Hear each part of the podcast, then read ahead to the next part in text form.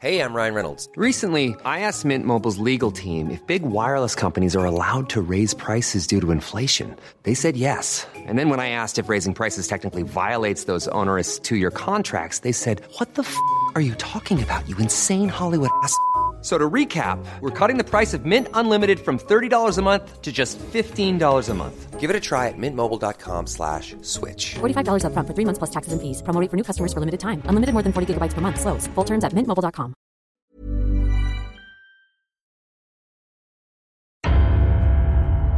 Der John Sinclair Podcast mit Amy Zayat. Hallo, hallo. Ganz herzlich willkommen zu einer ganz, ganz besonderen Special-Folge des John Sinclair Podcasts, denn wir feiern ein Jubiläum. Ich weiß, wir nähern uns natürlich auch ganz langsam, aber stetig dem 50-jährigen John Sinclair Jubiläum, aber in diesem Fall geht es um die 2300. Romanfolge und dazu spreche ich gleich mit niemand anderem als mit Ian Rolf Hill alias Florian Hilleberg, der den Jubiläumsvierteiler geschrieben hat. Endlich konnte ich ihn mal in meinen Podcast kriegen, vor mein Mikro, yes. Wir sprechen also gleich ganz, ganz viel über Unzucht und Hurerei und auch so ein bisschen über John Sinclair. Am Ende gibt's natürlich auch wie immer eine Romanvorschau, aber erstmal starte ich natürlich mit den Nachrichten rund um John Sinclair. Hier sind die Sinclair News. Das Wichtigste ist natürlich das Heftroman-Jubiläum. Seit Dienstag gibt es den 2300. Band in der Heftreihe rund um unseren Lieblingsgeisterjäger. Wow, ey, 2300. Was für eine Zahl. Das muss man sich mal auf der Zunge zergehen lassen. Zum Jubiläum gibt's einen Vierteiler von Ian Rolf Hill und worum es da genau geht, darüber spreche ich gleich mit Florian Hilleberg selbst. Die Cover des Vierteilers, die wurden von Timo Würz gestaltet und es gibt in unserem offiziellen Online-Fanshop der Geisterjäger.de in einer auf 100 Stück limitierten Edition ein Postkartenset von vier Postkarten mit diesen vier Covern. Also schnell zugreifen, ne? weil sonst ne, erscheint euch Lilith hämisch auf dem Bildschirm, grinst fies und sagt, zu spät, weg. Ansonsten kommt Ende August auch noch ein neues Hörspiel, Die schwebenden Leichen von Prag. Fängt erstmal ziemlich klassisch an, schwebende Leichen werden gesichtet, John wird gerufen, aber dann merkt man erst, was für ein fieser Gegner hinter allem steckt. Tja, und ihr werdet am Ende japsend mit einem Cliffhanger zurückgelassen, denn das ist der erste Teil eines Zweiteilers. Sorry, nicht. Meine Lieben, es hat fast zwei Jahre gedauert, aber ich hab's geschafft. Florian Hilleberg, Ian Rolf Hill beehrt meinen bescheidenen John Sinclair Podcast zum 2300. Romanjubiläum und dem dazugehörigen Vierteiler. Der erste Teil ist seit drei Tagen draußen, also falls ihr noch nicht habt, dann husch raus zum Kiosk und holen. Und hier zum Einstieg mein Interview mit Florian. Es ist sonnig, es ist warm und ich sitze hier mit äh, Florian Hilleberg zum ersten Mal in meinem Podcast, Ian Rolf Hill, in der Nähe vom, vom Bastei-Lübbe-Gebäude in einem, an einem sonnigen Plätzchen auf so einer Bierbank und wir chillen so vor uns hin. Es ist endlich soweit. Ich warte schon seit Beginn dieses Podcasts, also seit 2020 darauf, dass Ian Rolf Hill meinen Podcast beehrt und hier ist er nun. Ladies and Gentlemen, herzlich willkommen, lieber Florian. Vielen Dank, Amy. Ich freue mich sehr, dass ich hier sein darf, dass es auch endlich mal geklappt hat. Erstmal ist der Grund, warum wir hier sind. Es gibt einen Jubiläums-Vierteiler. Ja. Also wir kennen Dreiteiler, Vierteiler. Bitte erzähl mir etwas darüber. Ich durfte ihn noch nicht lesen. Oh, ähm, ja, also ich meine, es ist jetzt nicht der erste Vierteiler innerhalb der Serie. Ne? Die gab es auch früher schon, aber sie sind schon sehr, sehr, sehr selten. Ne? Und ähm, ich habe auch ehrlich gesagt niemals damit gerechnet, dass es klappt. Ähm, ich hatte, das war natürlich schon irgendwie so mein Wunsch. Und tatsächlich hatte ich auch immer mal so gehofft, ähm, aus, ähm, ne, ich habe ja schon die Lykaon-Trilogie geschrieben und da hatte ich damals auch schon gehofft, dass es vielleicht mal klappt. Und ähm, da hieß es dann aber auch, nee, also mehr als drei Teile sind nicht drin. Und ähm, jetzt habe ich diese Geschichte entwickelt für äh, das Jubiläum, ne? auch ursprünglich eigentlich so als Dreiteiler konzipiert, weil ich halt so gedacht habe, irgendwie, naja gut, mit einem Vierteiler brauchst du jetzt Britta sowieso nicht mehr kommen. Und dann habe ich aber gemerkt, boah, das Ding ist aber schon so dicht und äh, auch mit der Menge an Figuren, die da auftritt. Ne? Und wenn ich die dann alle irgendwie so gleich im ersten Band äh, in den, äh, ich sag jetzt mal, in den Topf werfe, ne, dann kann das natürlich schon die äh, Leserinnen und Leser äh, ziemlich erschlagen. Und dann habe ich irgendwann so ein bisschen ja, eigentlich auch schon so ein bisschen mit einer Absage rechnend bei Britta angerufen und habe so gedacht, hm, na, weil ich gesagt habe, irgendwie so, naja, mehr als fragen kann ich ja nicht. Ne? Also das Schlimmste, was mir passiert ist, dass sie sagt, nee, äh, schieb dir dann Vierteiler, äh, steck ihn dir an den Hut. und äh, naja, und dann ähm, habe ich äh, gesagt, ja, du weißt, also ich bin jetzt hier bei der Story und ich weiß, das wären echt Bretter, ne? wenn ich das jetzt alles in den Dreiteiler quetsche, ne? also das äh, so und sag ich, wäre es vielleicht, eventuell, könntest du dir vorstellen, rein hypothetisch. drüber reden. ja, ne? Und dann äh, so, und dann sage ich Vierteiler und dann sagt sie, ja, mach doch. Manchmal geht es einfacher, als Ja. man denkt. Und vor allem, ich hatte auch von den Titeln her, ne, ich hatte die ersten drei Titel, ähm, ne, ich kann sie ja vielleicht auch schon mal spoilern. Ja, also die, die Covervorschau, die ist ja auch schon draußen. Und die ursprünglichen Titeln waren, dann, äh, Titel waren ja dann auch schon Demontopia, Liliths Sündenbabel und ähm, äh, die Hure Babylon. Und dann, ähm, und da wissen wir ja schon, es geht um das alte Babylon, es geht äh, um die Entstehung des Kreuzes, es geht aber, und wir wissen ja, das äh, Kreuz wurde von Hesekiel im babylonischen Exil äh, hergestellt. Und, ähm, und ich wollte immer auch schon mal was über Hesekiel und seine Zeit dort damals schreiben. Und dann habe ich gedacht, als ich dann äh, auch gerade so, weil ich ähm, gedacht habe, irgendwie so auch über diese Vergangenheit, ne, über das alte Babylon und so, das, das, das kann ich nicht in ein paar Sätzen oder ein paar Abschnitten abhandeln. Und dann fiel mir tatsächlich noch dieser Titel ein, ne, weil wenn ich gesagt habe, also ne, wenn ich vier Teile schreiben soll, dann brauche ich natürlich auch noch einen vierten schmissigen Titel. Und dann fiel mir tatsächlich der für den zweiten Band ein, Ich Hesekiel. Und da habe ich gedacht, boah, also ne, das Ding, es muss einfach ein Vierteiler werden. Ne? Und wie gesagt, und als Britta dann die Zusage hatte, das war für mich echt, äh, das war wie fast, ich sag mal so fast wie damals, als ich gefragt wurde, ob ich Brandmal schreiben darf. Er will. Und da hast du gesagt, boah, eigentlich habe ich ja gar keinen Bock. So ähnlich, genau. Ne? Und, Mar und Marc Benecke hat dann gesagt, oh ja, wenn es denn sein muss. Ja, so ähnlich, nein. Also wie gesagt, das war halt für mich, das sind dann halt so die Momente, ähm, ich weiß nicht, vielleicht ging es dir ja ähnlich, als dir gesagt wurde, irgendwie du machst jetzt einen Podcast für John Sinclair oder sowas. Etwas, was halt erstmal so ein bisschen unwirklich erscheint. Ne? Also, oder ähnlich zum Beispiel, als Ja. ich dann überhaupt äh, so den Anruf bekommen habe ne? und ähm, man hatte dieses Manuskript bei äh, Bastei eingereicht, also vom ersten Sinclair-Roman, also vom ersten Heftroman wohlgemerkt nur. Und äh, man denkt dann irgendwie so, ja, okay, ich habe das jetzt geschrieben, das war ganz nett, aber das wird doch sowieso nicht abgedruckt. Ne? Und dass dann halt der Anruf kommt, ja, wir würden den Roman gerne kaufen und äh, wir würden dich auch gerne im Team behalten. Ne? Und das waren also das waren gleich zwei äh, äh, irgendwie äh, so Momente, die man auch in dem Moment, wenn einem die gesagt werden, erstmal gar nicht realisiert, ne? sondern man nimmt sie dann erstmal so hin und denkt so, ja, und geht weiter und denkt dann irgendwie so wie so ein Comic oder sowas, wie in so einem Cartoon irgendwie, ne? Und dann fällt einem erstmal gerade auf, ne, was, was, was ist da eigentlich gerade passiert, ne?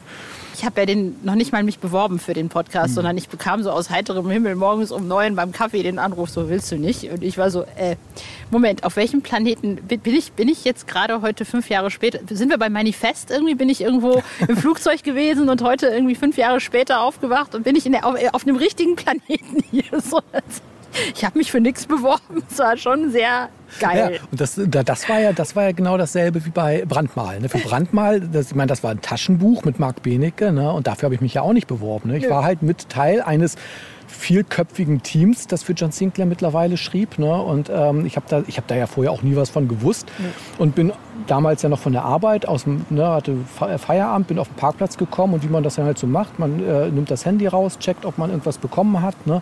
Und ähm, ja, und ein Anruf von Bastei und ich gesagt, ja, dann rufst du mal zurück. Ne? Was wollen die? Ja, genau. Ne? Und ich habe gedacht, naja gut, schmeiß nicht bestimmt raus oder sowas. Ne? Und dann, äh, ne? und, werden wieder irgendein Zeug gemacht. genau, ne? oder was weiß ich, der neue Roman ist, den können wir nicht so abdrucken, weiß ich nicht, irgendwas so. Und dann halt tatsächlich die Frage, ja, könntest du dir vorstellen, äh, kennst du Marc Benecke? So ging das irgendwie los. Nö, Ne? kenne ich nicht. Naja, ich kannte ihn damals auch in der Mickey Mouse. Ne? Und ähm, der hatte damals irgendwie so einen, so einen ähm, Beitrag in der Mickey Mouse als ich wollte jetzt schon sagen als Madendoktor nicht, aber er hat irgendwas über Insekten gemacht. Ne? Das war halt so ein Magazin, gar nicht so das normale Comicheft oder das, ich glaube, das Comicheft hatte so, so einen Magazincharakter. Ne? Und, ähm, und daher kannte ich ihn tatsächlich vom Namen her, aber ich hatte hier ähm, für von äh, hier diese, diese gerichtsmedizinischen Sendungen, die kannte ich alle nicht. Ne? Medical Detective. Ja, genau. Und ähm, ja, und dann ähm, ja, und kannst du dir das vorstellen. Guck dir mal auf seiner Homepage an, was das für ein Typ ist und so, ne? Und äh, musst mal gucken, wie er so zurechtkommt. Und das hat sich ja dann relativ schnell so eingespielt, ne? Und äh, dass wir da irgendwie schon auf einer Wellenlänge, äh, Wellenlänge liegen. Und ähm, ja, und, und dann so, am besten war dann halt so ein bisschen die Frage, ja, wir wollen natürlich John Sinclair im Buchmarkt etablieren. Und dann so diese ähm, Frage im Konjunktiv da irgendwie so, könntest du dir eventuell vorstellen, ne, das zu schreiben? Und ich so, äh, na. nee, geht mal zu jemand anderen. Krisch Angst. Ja, ne, nee, aber da habe ich gedacht, also das, das war dann für mich wirklich so dieser Moment, wo ich, wo ich gedacht habe, boah, ne, also das äh, ja, hätte ich, hätte ich niemals, niemals mit gerechnet. Und, ähm, und das sind halt immer noch so diese Momente, an die man jetzt auch noch so zurückdenkt, wo man so wirklich dann manchmal so überlegt, ist das wirklich passiert? Ne? Und äh, dann äh, kann man ja Gott sei Dank, kann ich dann einfach ins Regal greifen und mir das Ding in die Hand nehmen und, äh, ne, und dann weiß ich ja, ne, es ist tatsächlich passiert. Aber ich komme, ich komme jetzt nochmal zurück auf den äh, Jubiläumsband. Ja. Übrigens, Jubiläum, das bezieht sich, zieht sich jetzt nicht, weil wir reden ja in letzter Zeit sehr viel über Stimmt. Jubiläen. Es geht natürlich nicht um das 50. Sinclair-Jubiläum nächstes Jahr, sondern um das 2300. Roman-Jubiläum. Also wir haben ganz hier ganz genau, viele ja. Jubiläen im Moment. Ähm, und äh, als ich die, den Namen des ersten ersten Teils gehört habe, musste ich schallend lachen, ähm, weil ich dachte, Moment, ich hoffe, ich kriege den jetzt hin. Äh, Töchter der Unzucht und Hurerei, habe ich das jetzt richtig? Äh um, die, um die wird es gehen. Ne? Also die sind zentraler Bestandteil dieses Vierteilers. Also der Titel selber, ähm, äh, also der, der Romantitel selber heißt der Demontopia. Ach so, weil am Anfang hieß, war irgendwie der Arbeitstitel, den ich bekommen habe, äh, die Töchter der Unzucht und Hurerei. Nee, das, wobei, ähm, das, das, das kann sein, dass vielleicht zu der, ähm, es gibt ja manchmal so irgendwie so, so, ein, so einen Überbegriff von diesen Mehrteilern. Ne? Ja, dass genau. es dann zum Beispiel heißt, ne, dieser Fünfteiler mit Jane Collins ist halt das, der Jane Collins-Zyklus mhm. oder dieser Vierteiler ne, ist halt die Orchestra-Saga. Und in diesem Fall geht es halt ähm, deswegen meine ich, das ist der zentrale Bestandteil dieser Romane. Ähm, es geht nicht um die Töchter, sondern um die Engel, um die Engel der Unzucht. Die Engel ja. der Unzucht und Hurerei. Richtig, genau, genau. Ne, die Engel der Unzucht und Hurerei. Das sind die, ähm, das sind die zentralen Bestandteile, um die es dann gehen wird. Ne? Also es heißt Lilith, es geht auch um Lilith, ne? die ähm, äh, äh, ja, Geliebte des Luzifer, ne? eine der Urdämonen, und die versucht, äh, diese Engel der Unzucht und Hurerei zu erwecken. Ja, also das heißt, das ist wie ihre eigene Leibgarde, wie also die ähm, ich sage jetzt mal, die Engel der Unzucht und Hurerei sind für Lilith das, was für John Sinclair die Erzengel sind. Ah, okay. Also im Grunde genommen ist es, äh, um es mal ganz auf, auf meinen simplen Verstand runterzubrechen, die Oberbitch versucht, ihre, ihre, ihre Gang irgendwie zu erwecken. Genau. Ja, das könnte man so. Ja, und damit haben wir das eigentlich schon alles erzählt. Und dann vielen Dank. genau. Ja, aber so könnte man das auf den Punkt bringen. Ne? Und das ist natürlich auch ähm, so Bestandteil eines, äh, also man könnte schon fast sagen, kleines Zykluses. Ne? Also das heißt, ähm, ich habe da ja schon mit mehreren Romanen darauf hingearbeitet. Ne? Aber ich hoffe, es wird ja auch einen Werkstattbericht geben. Also ich hoffe, dass man den Vierteiler dann auch äh, losgelöst von, einem, äh, von, von den anderen Romanen, ähm, also kann man auf jeden Fall, ne? kann man man ihn lesen ne? und dass man ähm, aber ne, dass, dass, dass man auch entsprechend alles versteht. Ne? Und deswegen habe ich da natürlich auch einen kleinen Werkstattbericht geschrieben, wo ich dann auch die wichtigsten Figuren und Charaktere nochmal vorstelle. Und ähm, so ein kleines, äh, wie sagt man immer, so ein Was bisher geschah. Ne? Das habe ich da auch mit reingebracht. Das ist total wichtig. Ich meine, ich glaube, erstmal, ähm, äh, also ich kenne total viele Leute. Man ist entweder Hörspiel- oder Romanmensch. Ich muss tatsächlich sagen, dass ich, äh, ja, ich bin wirklich einer derjenigen, der Romane und äh, Hörspiele ähm, gutiert, sage ich jetzt mal. Ne? Und ähm, auch beide äh, Serien, also sowohl Tonstudio Braun als auch die von Lübbe, mit großem Vergnügen. Und ähm, ich finde auch, dass die beide da ihre, ihren Charme und ihre Berechtigung haben. Aber äh, das stimmt natürlich. Ne? Und ähm, ich erlebe das ja auch immer wieder, dass gerade Leute, die mit der Hörspielserie erst zu, der, zu John Sinclair gekommen sind, dass es da immer noch total viele gibt, die überhaupt nicht wissen, dass es dazu A, Heftromane gibt, weil die vielleicht auch nicht, ja, wenn die zum Beispiel streamen oder sowas, dann haben die ja auch kein Booklet, wo dann meinetwegen drinsteht, basiert auf dem Roman Nummer so und so. Ne?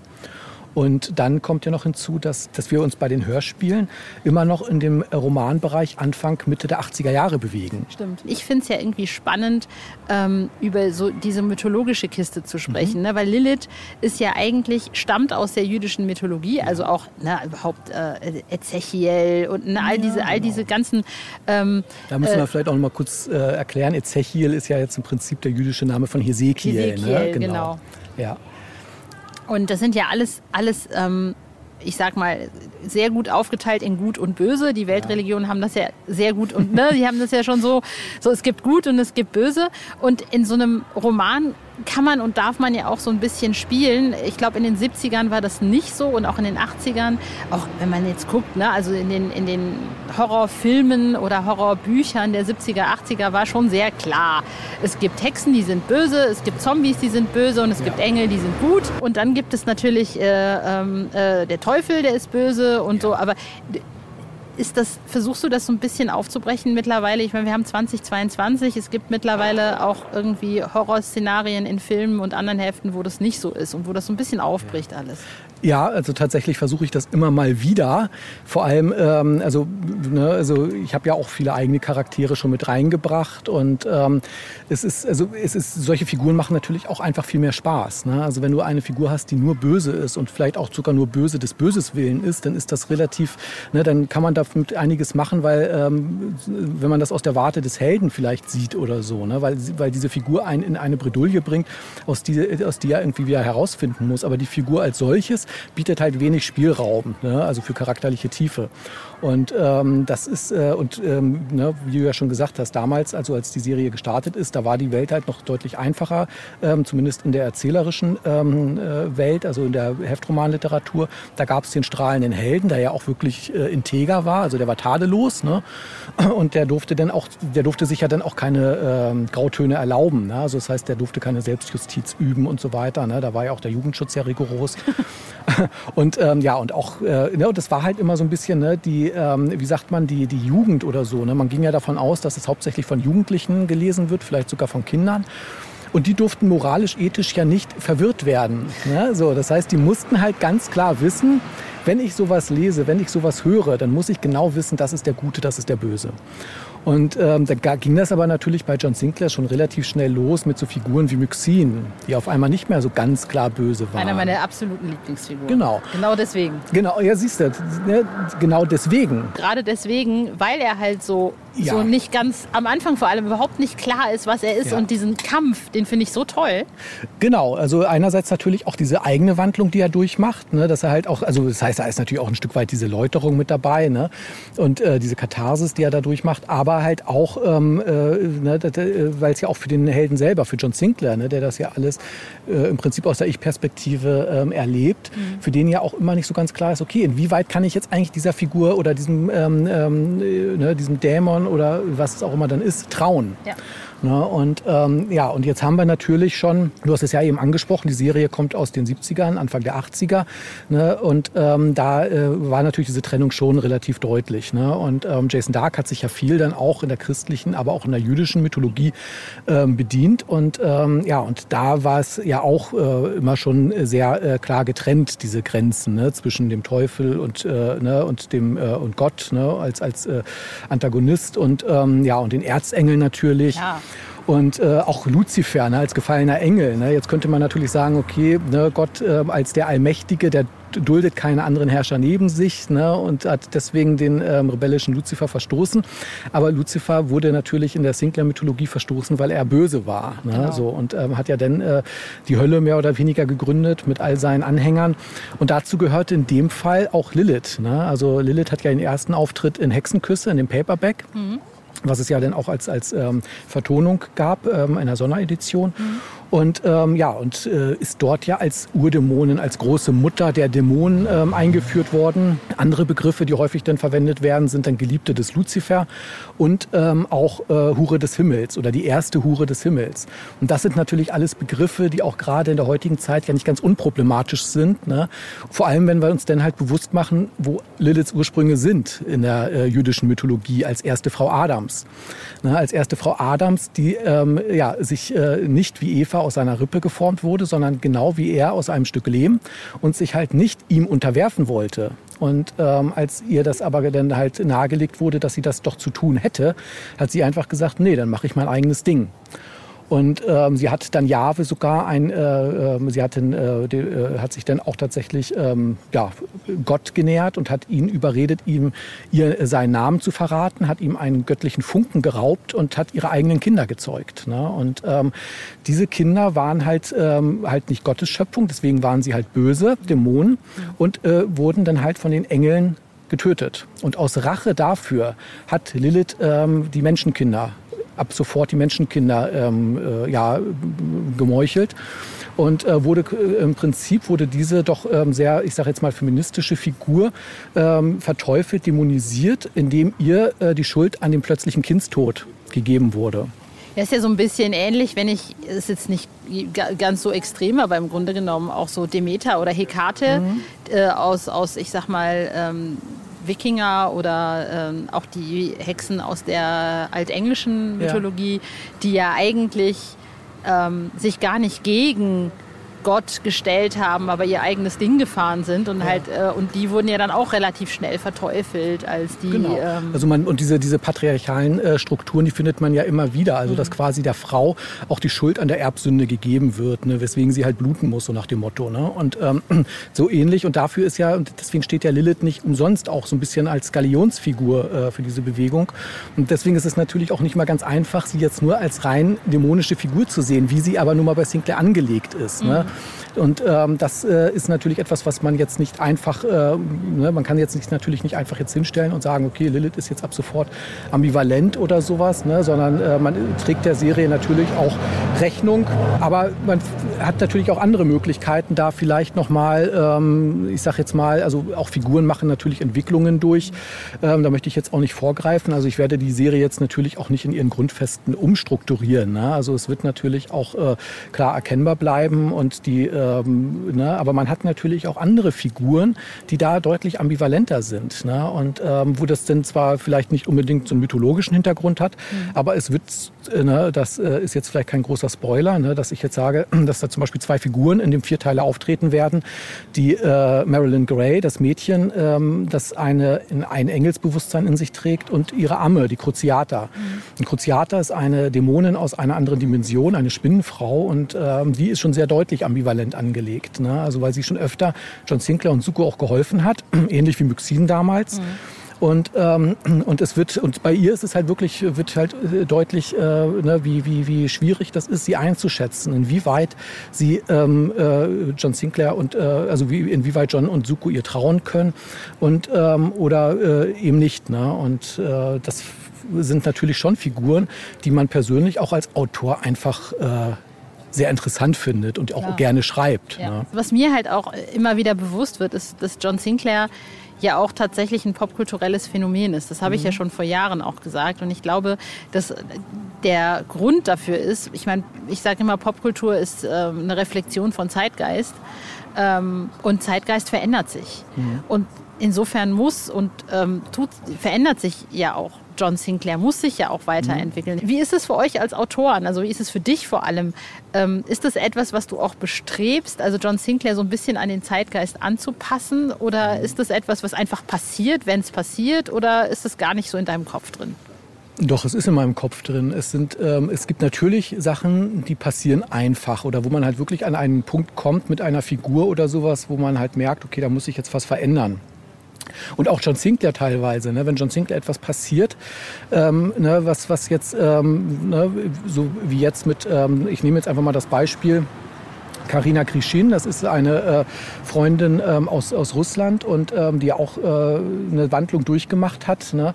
Und ähm, das bleibt natürlich auch bei John Sinclair nicht ohne Folgen, so wie damals die Wandlung von Jane Collins nicht ohne Folgen auf John Sinclair geblieben ist. Ne?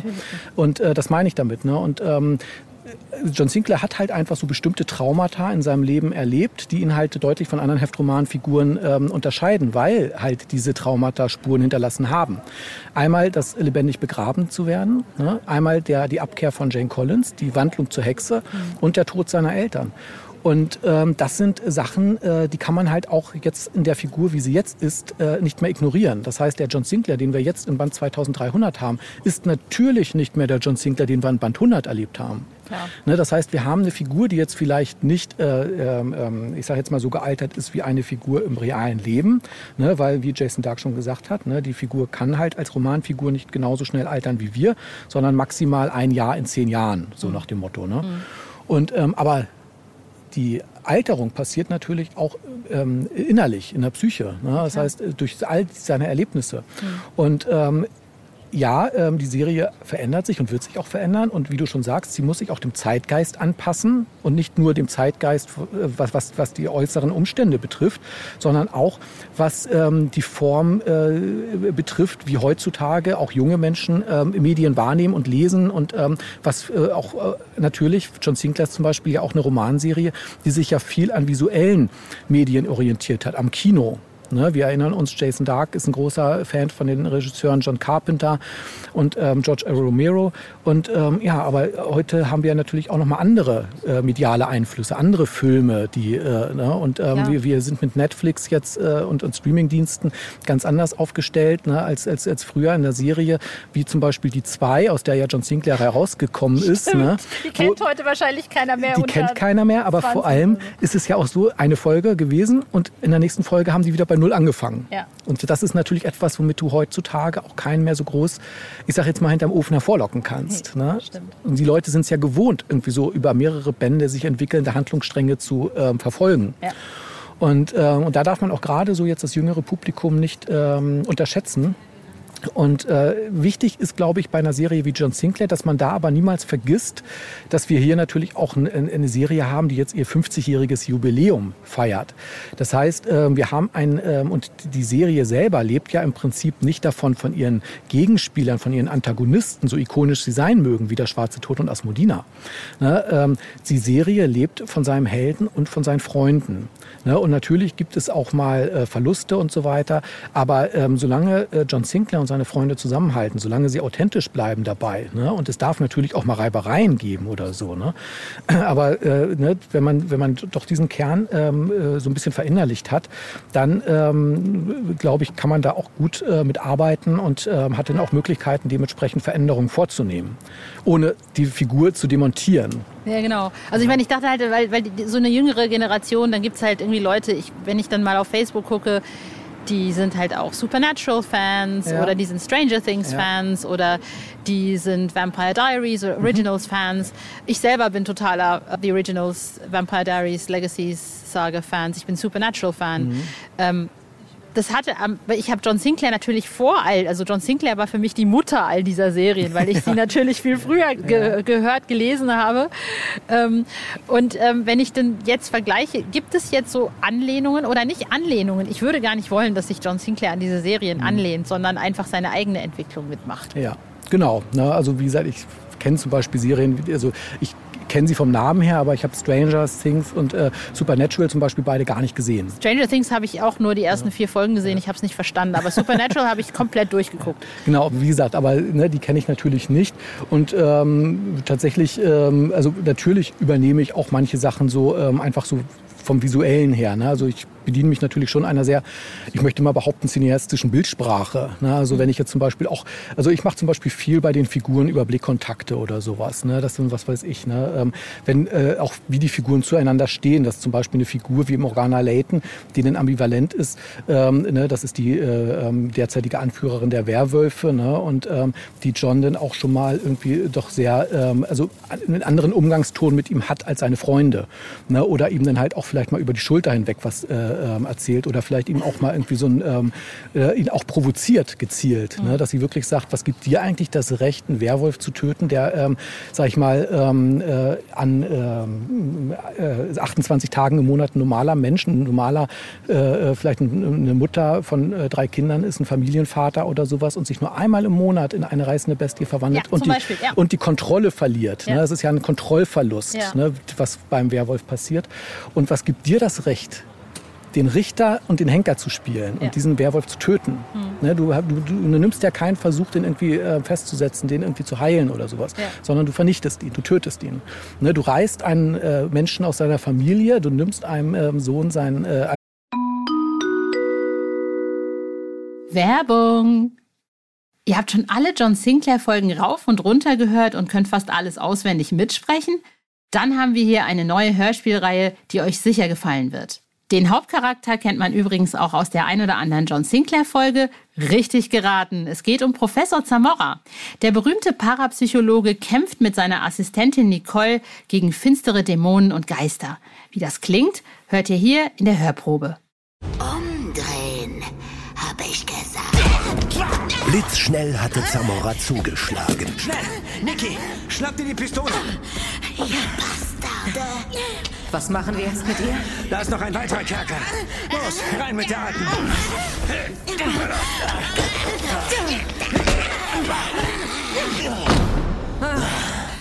So, die werden wir los. Ich verfluche euch, ihr Bastarde.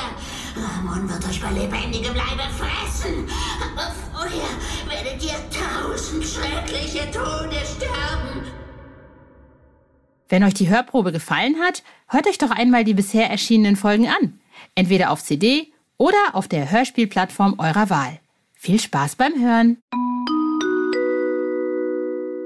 Werbung Ende einem Vater seinen Sohn und so weiter. Ja, ne? Finde ich super. Finde ich auch vor allem so ein bisschen auch eine etwas tiefgründigere, weißt du, weil es ist dann ja. so, es geht halt weg von diesem böse, so, genau. also wir sind ja nicht mehr in den 90ern Computerspiele ja. irgendwie Angry Bird oder so. Weißt du? Ja, oder so. Und genau das ist, das, das ist mir halt wichtig, obwohl ich halt weiß, dass es da natürlich auch viele gibt, die da vielleicht nicht so ganz gut ähm, oder die sich damit ein bisschen schwer tun, ne? weil sie halt diese doch sehr klaren Strukturen gewohnt sind, gut und böse.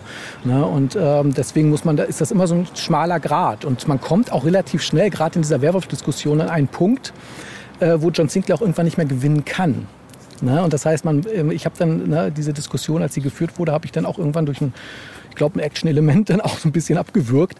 Ähm, ne, weil äh, natürlich kann ich jetzt schon auch nicht irgendwie so als den Finsterling denn darstellen. Aber er macht innerhalb dieser, dieses Zyklus schon eine Wandlung durch. Dass er halt vielleicht merkt, muss er sich dann überlegen, wie kann ich, vielleicht kommt das dann, ist das als nächstes, wie kann ich Werwölfe dahin bringen, dass sie an dem Tag irgendwie ruhig gestellt sind. Naja, beziehungsweise ähm, John Morgana Layton hat ja eine Möglichkeit gefunden, indem sie halt wirklich ähm, ähm, ihm, äh, also auch wirklich bewiesen hat. Also sie hat ihm das ja dann auch gezeigt. Mhm. Hey, ich kann die Werwölfe kontrollieren, ich kann mit ihnen arbeiten, ich kann ihnen zeigen, dass sie die Bestie kontrollieren und die Bestie nicht sie kontrolliert. Und sie hat ja diese Kolonie in Alaska gegründet aus diesem Grund. Und, diese, ähm, und, ähm, und die akzeptiert ja John Sinclair auch und hat tatsächlich mit denen ja auch schon mehrfach zusammengearbeitet. Cool. Ne? Das, das macht natürlich schon Spaß und da merkt man natürlich auch, ähm, dass, das sind, finde ich, genau solche Sachen ähm, und das merkt man ja auch an solchen Serien dann, ne, dass sich auch da tatsächlich der Zeitgeist so ein bisschen wandelt. Fort äh, von dem einfach nur Dämonisierten, von dem Bösen, ne, von dem, äh, was, wovor wir uns äh, ängstigen oder so. Und man merkt ja auch immer wieder, man kommt ja auch oftmals, auch bei Sinclair, immer mal wieder so an so einen Punkt, wo man, ähm, äh, was man ja auch nicht vergessen darf, ne? Horror ist ja auch äh, teilweise natürlich auch so eine Art Realitätsflucht. Ne? Mhm. Und ähm, wir erinnern uns ähm, auch so an die alten Gothic Novels, ne, an Dracula oder auch den Hund der Baskervilles, ne, und wenn man doch das ist ja auch so ein bisschen immer so ein bisschen die Faszination des Bösen, ne? ja. ne? Also wenn man jetzt so guckt, irgendwie die, die, die, das, das neue Dracula, so Twilight, ne, ja. wo irgend so ein junges Mädchen so einem Vampir hinterher hechelt, ist jetzt nicht meine Welt, aber es ist halt auch irgendwie, also wo ich halt gedacht habe, das ist total maßgebend für die Zeit, weißt du? Ja, ja genau. Das ist ja, äh, ne, das ist ja immer so ein bisschen so auch so, so ein Spiegelbild des Zeitgeistes. Und ähm, die, die, die Zeit der großen Gothic Novels endete halt mit dem Beginn des Ersten Weltkriegs, ne, als der Schrecken so ähm, global, so greifbar, so ähm, unfassbar wurde für die Zeit. Man muss sich das ja vorstellen. Ne? Der Krieg hat auf einmal eine ganz andere Dimension erreicht durch diese ganzen technischen Möglichkeiten, durch, durch Panzer, durch Senfgas, durch, durch diese ganzen äh, ähm, äh, na, äh, Schützengräben und so weiter, diese Massaker. Und ähm, dann kam der Zweite Weltkrieg und das, äh, der ja dem Ganzen nochmal ähm, noch mal einen oben drauf gesetzt hat ne? durch den Holocaust. Ja. Und das sind etwas, wo, ähm, wo den Horror sich auch äh, verändert hat. Ne? Das ging erst später, nach dem Zweiten Weltkrieg, kamen natürlich dann so diese ganzen 70er Jahre, diese ganzen italienischen Horrorfilme, oh. das kam dann wieder, ne, so dieses ja. doch etwas äh, trashigere. Mhm. Ne, aber da merkt man auch, ähm, und das merkt man ja jetzt selber auch durch aktuelle Geschehnisse, ne, ähm, durch die Pandemie, durch Kriege und so weiter, dass du irgendwann auch ähm, äh, an einen Punkt kommst, wo du weißt, du kannst eigentlich, ne, weil, weil, weil Horror auch in dem Bereich John Sinclair hat natürlich immer ein bisschen was Spielerisches, wenn du mit diesen Mythologien, wenn du mit Vampiren und Werwölfen äh, ähm, agierst. Ne? Und ähm, das äh, und da kann es dir einfach gar nicht gelingen, so einen realen Schrecken wie Krieg und Pandemie zu übertrumpfen. Nee. Ne, so, und ähm, was du machen kannst, ist, dass du natürlich ähm, die Reaktion der Opfer, ne, dass die ist ja auch immer authentisch. Es ist ja völlig egal. Eine, eine traumatische Reaktion ist unerheblich äh, von, von dem, was derjenigen Person passiert. Ne, die Reaktion ist unabhängig, ob ich jetzt äh, Opfer eines Krieges bin oder Opfer eines Werwolfs. Ne? Die Person wird wahrscheinlich ähnlich reagieren. Absolut. Je nachdem natürlich, wie äh, ne, ein Werwolfangriff wird wahrscheinlich was Kurzfristiges sein und ähm, ein Krieg ist natürlich was Langfristiges, ne? was sich teilweise ja auch in äh, die Gesellschaft übertragen kann. Ne? Das, das wissen wir ja auch. Mhm. Aber ähm, trotzdem muss man natürlich da auch immer so ein bisschen gucken, und man kommt dann immer wieder so ein bisschen an den Punkt, wo man auch merkt, ne, dieser berühmte Satz, der Mensch ist des Menschen größter Wolf. Ne, dass man merkt, irgendwie der Mensch ist sich eigentlich schon so weit selbst Dämon, dass es eigentlich gar keinen Teufel braucht. Stimmt. Und, ähm, und das ist natürlich auch etwas, was John Sinclair teilweise merkt. Ne? Wenn, er, wenn er zum Beispiel auch mit äh, einer Figur wie Morgana Layton oder wie jetzt in dem Jubiläumsvierteiler mit Cruciata zu tun hat, die natürlich ähm, ja auch, äh, sage ich jetzt mal, ähm, auch durchaus mal Menschen getötet haben. Und ähm, wobei man natürlich auch bei Dämonen sagen muss, ja, ja klar, natürlich haben sie das, aber für die, äh, da muss man aber auch immer so ein bisschen im Hinterkopf haben, dass äh, Dämonen ja einem ganz anderen Wertesystem äh, unterliegen. Das heißt, du kannst ja nicht deine menschliche Moral auf sie übertragen. Ja, und ähm, du kannst einfach nur, das Einzige, was du machen kannst, ist, wenn du zum Beispiel so eine Gestalt hast, die sich, ich sag jetzt mal, ne, ähm, integrieren möchte oder sowas, dann kannst du natürlich nur sagen, hey, ich erwarte von dir aber, dass du den und den Regeln folgst.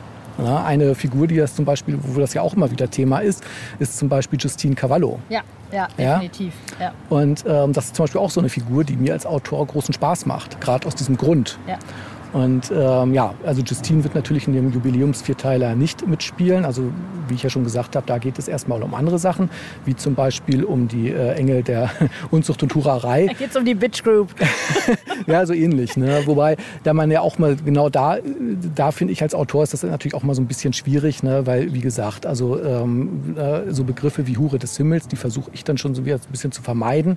Ne? Ähm, wobei äh, zum Beispiel der Titel Die Hure Babylon, da wurde ja bei Facebook auch mal schon so gemunkelt, gemunkelt, uh, darf man das heutzutage eigentlich noch so sagen oder schreiben? Und wo ich dann gesagt habe, naja, das ist aber schon, sage ich jetzt mal, ein alttestamentarischer Begriff. Ja, ne? Und äh, das, das hat jetzt, sage ich mal, nochmal was anderes. Also ich finde die Bitch Group total spannend. ich glaube, ich, ich, ich, ich, ich mache da Cheerleading mit, das ist geil. ja, und sie werden, also, die werden, also, ohne das jetzt so viel zu spoilern, aber das wird John Sinclair auch so ein bisschen über den Jubiläumsvierteiler hinaus beschäftigen. Ne? Also es wird nicht nur darum gehen, es wird auch um andere Sachen gehen, wie zum Beispiel den Engelstöter. Das ist, ein, äh, das ist das Schwert, mit dem der Erzengel Michael den äh, gefallenen Engel Luzifer in die Hölle gestoßen hat. Mhm.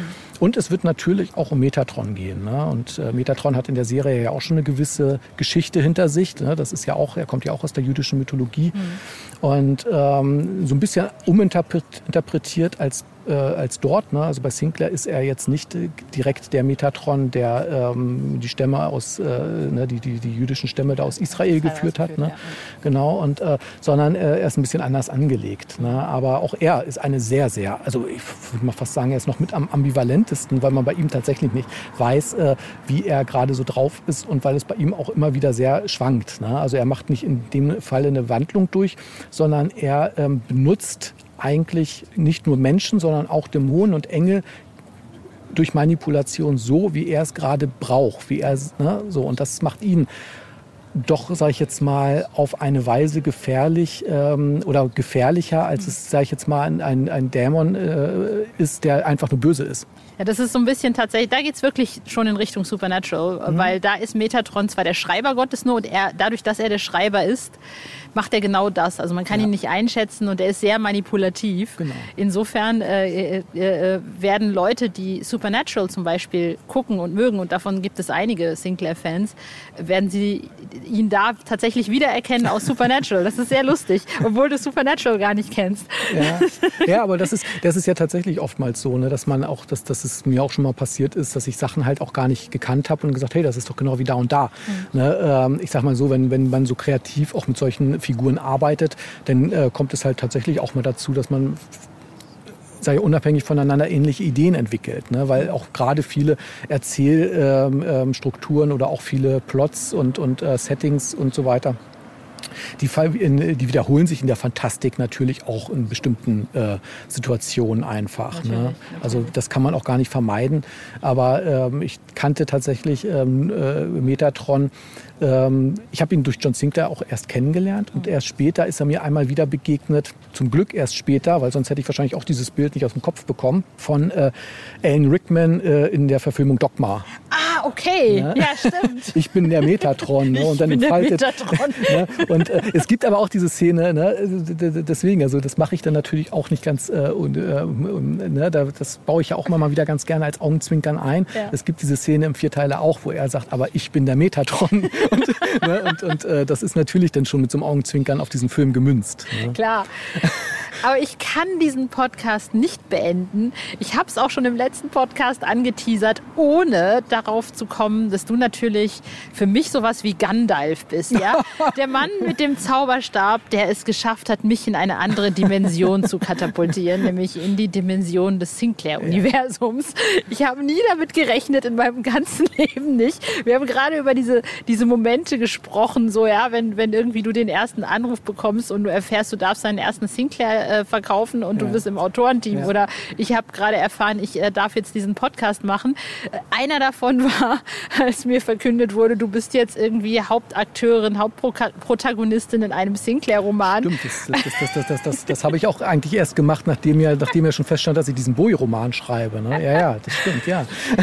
Also, die, die Idee, falls es jemand nicht weiß, letztes Jahr fast um, ja, nee, im Juli letzten Jahres, ja. ähm, erschien ein Roman von Florian, also von Ian Rolf Hill, unter dem Namen Jenseits der Qual. Und dieser Roman ähm, entstand aus einer Spielerei, äh, zwischen mir und äh, meinem Bro und YouTube-Host Hennes Bender, ähm, als wir irgendwann uns zum ersten Mal getroffen haben und wir darauf kamen, dass wir beide ganz große David Bowie-Fans sind und uns, ich kam, konnte mich ums Verrecken nicht entscheiden, welches Bowie-Album ich denn jetzt gerade am liebsten höre.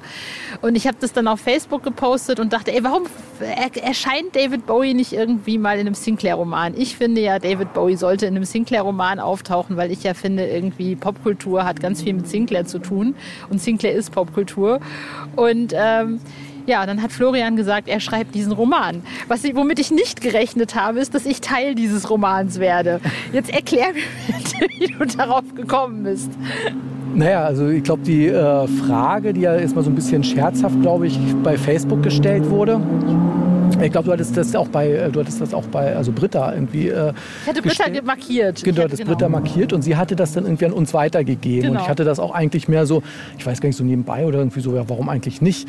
Ich muss dazu sagen, dass ich ja jetzt kein großer David Bowie-Fan bin in dem Sinne. Ich mag seine Musik. Ich bin da auch durch meine Schwester damals, die hat irgendwie Major Tom hoch und runter gehört. Ne? Du hast ja hier Space zwei, Oddity, zwei ne? Leute, die dich dann briefen können. Ne? Genau, das, hat, das, das habt ihr ja auch, beziehungsweise Hennes hat da ja auch viel mit reingebracht. Mhm. Und ähm, die Idee kam ja aber, also, beziehungsweise beziehungsweise ne, also ihr habt die zwei beide entwickelt, aber ich habe sie halt wahrgenommen, ne, dass, dass du sie halt an Britta weitergegeben hast. Genau. Und, ja, und, ähm, und jetzt bin ich natürlich auch als, als, als, als großer Katzenfan, wer es noch nicht wusste. Ähm, Ach, echt?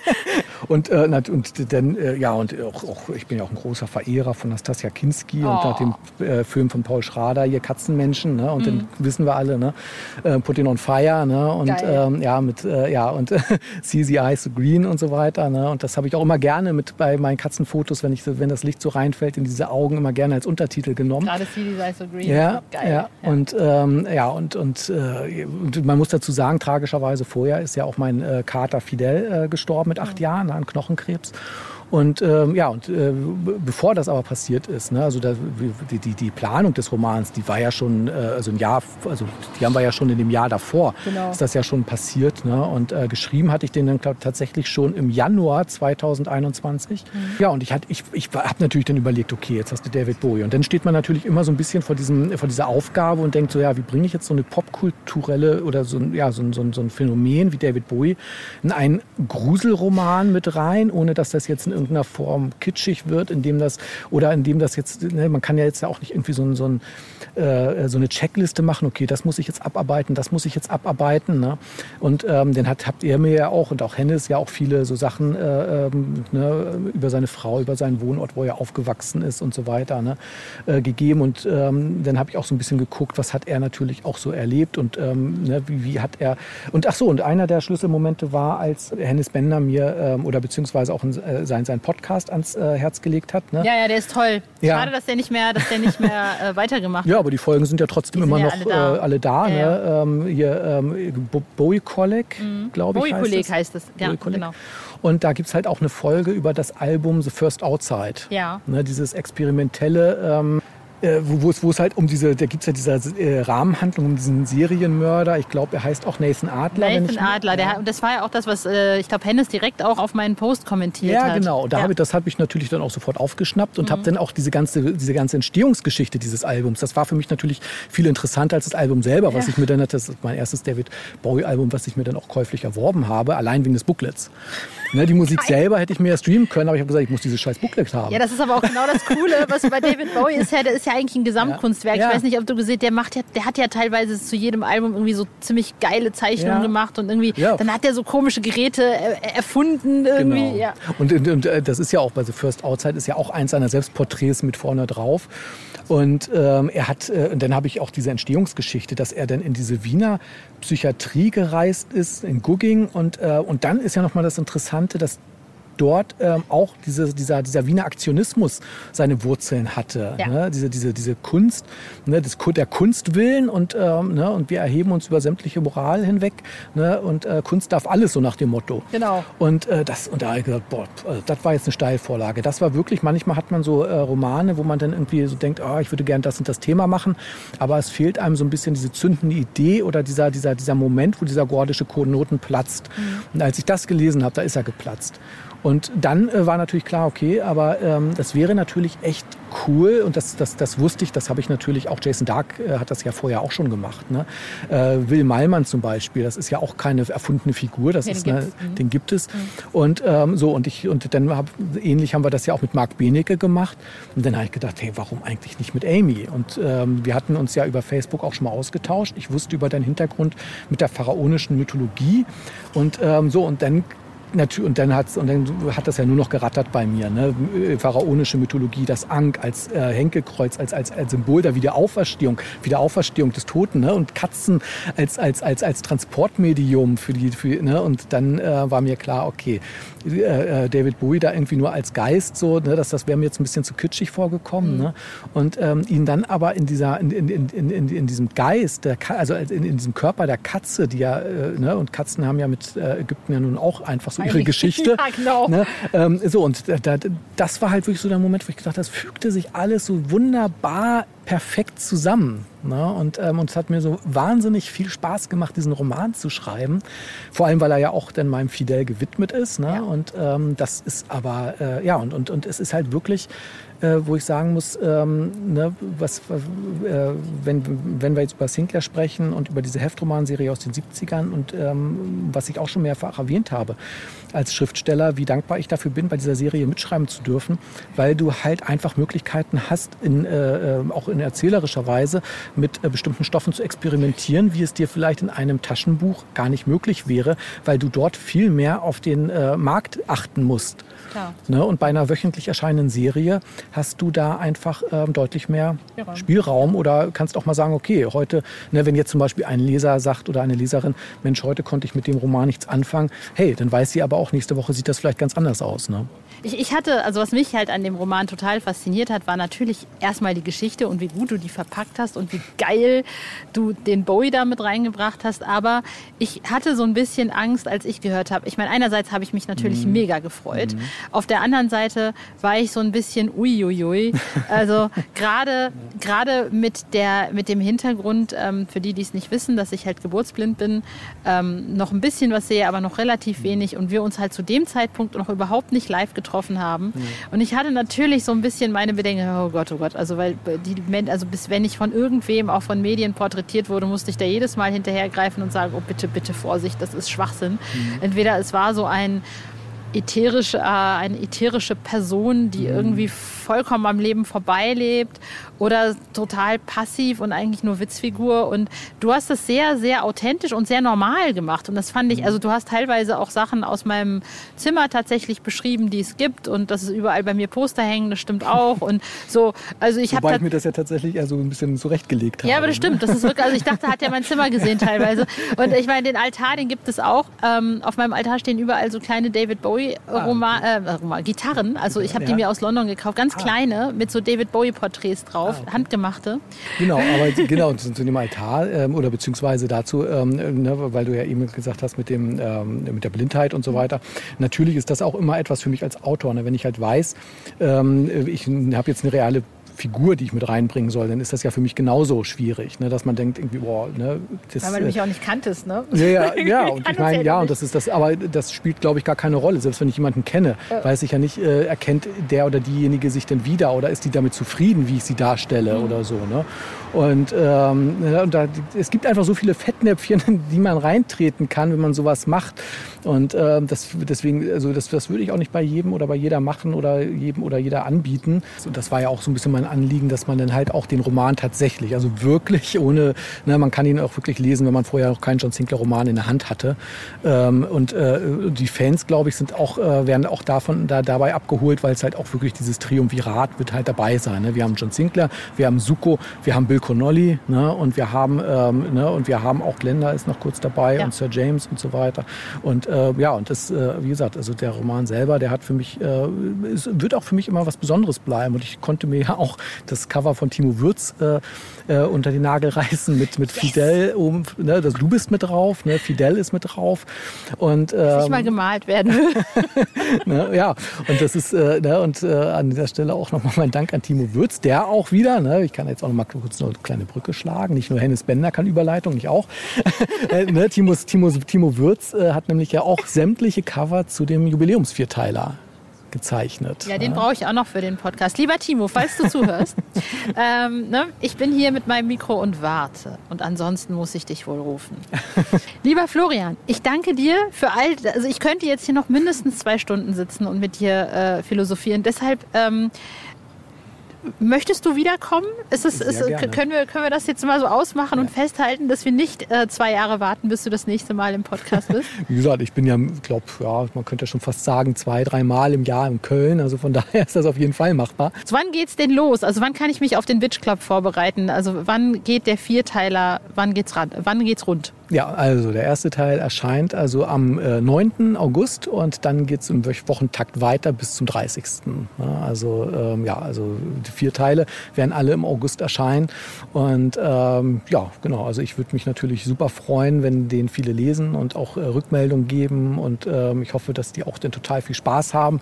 Also mindestens so viel Spaß wie ich beim Schreiben, also weil es wirklich schon auch die ganze Recherche über das alte Babylon und so, das hat äh, wirklich unheimlich viel Spaß gemacht. Und ich schreibe ja auch gerne über die Vergangenheit und, äh, und äh, wie, wie das so gewesen ist und ähm, jetzt auch über das äh, antike Babylon mit äh, Hesekiel und seinem ähm, äh, Exil dort und auch ähm, über Lilith und ihre vier Engel der Unzucht und Durerei. Also da wird auch noch ganz viel kommen. Und ähm, ja, vielleicht muss man dazu noch mal kurz sagen, dass das halt auch so ein kleiner Abschluss ist von diesem Zyklus, aber es wird nicht das Ende sein. So, und das hoffe ich mal reicht als Appetizer. Also wir schreiben heute, wenn ihr den Podcast hört, den 12. August. Sprich, wenn ihr noch nicht habt, dann dreht euch jetzt kehrt wendend um, macht die Tür auf, geht zu dem Kiosk eures Vertrauens und holt euch das Sinclair-Heft, weil wenn ihr das nämlich nicht tut, dann habt ihr euer Leben lang Entzugserscheinungen. Ist nicht gut. Ich danke dir, lieber Florian. Mach's gut, bis demnächst. Danke auch. Bis dann. Ciao. Ciao. Ach ja, ich hätte wirklich noch lange, lange weiter auf der Bierbank mit Florian chillen können und über die Welt und John Sinclair philosophieren, aber man soll ja bekanntlich aufhören, wenn es am schönsten ist. Und ähm, ich hoffe, er kommt nicht erst in zwei Jahren wieder. Wie gerade schon gesagt, gleich nach dem Podcast sofort zum Kiosk eures Vertrauens rennen und euch den ersten Teil, also Band 2300, kaufen. Und wo wir schon bei Romanen sind, dann machen wir noch mal weiter mit der Romanvorschau. Die halte ich heute relativ kurz. Ich erzähle euch nur noch mal die Namen der Vierteiler. Also Band 2300 erschien vor drei Tagen, also am Dienstag. Schnell kaufen. 2300 heißt Demontopia. Nächste Woche am 16. August erscheint Band 2301 Ich Hesekiel. Dann kommt am 23. August Band 2302. Das ist der dritte Teil und heißt Liliths Sündenbabel. Und dann am 30. August kommt dann der vierte Teil, Band 2303.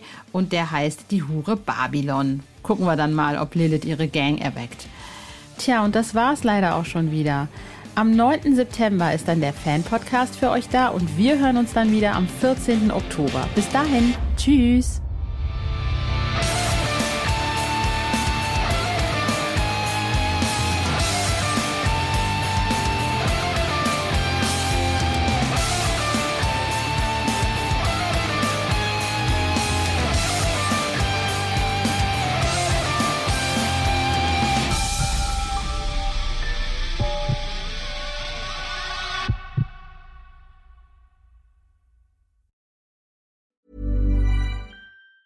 Planning for your next trip? Elevate your travel style with Quince. Quince has all the jet setting essentials you'll want for your next getaway, like European linen, premium luggage options, buttery soft Italian leather bags, and so much more. And it's all priced at 50 to 80% less than similar brands. Plus, Quince only works with factories that use safe and ethical manufacturing practices. Pack your bags with high-quality essentials you'll be wearing for vacations to come with Quince. Go to quince.com slash trip for free shipping and 365-day returns.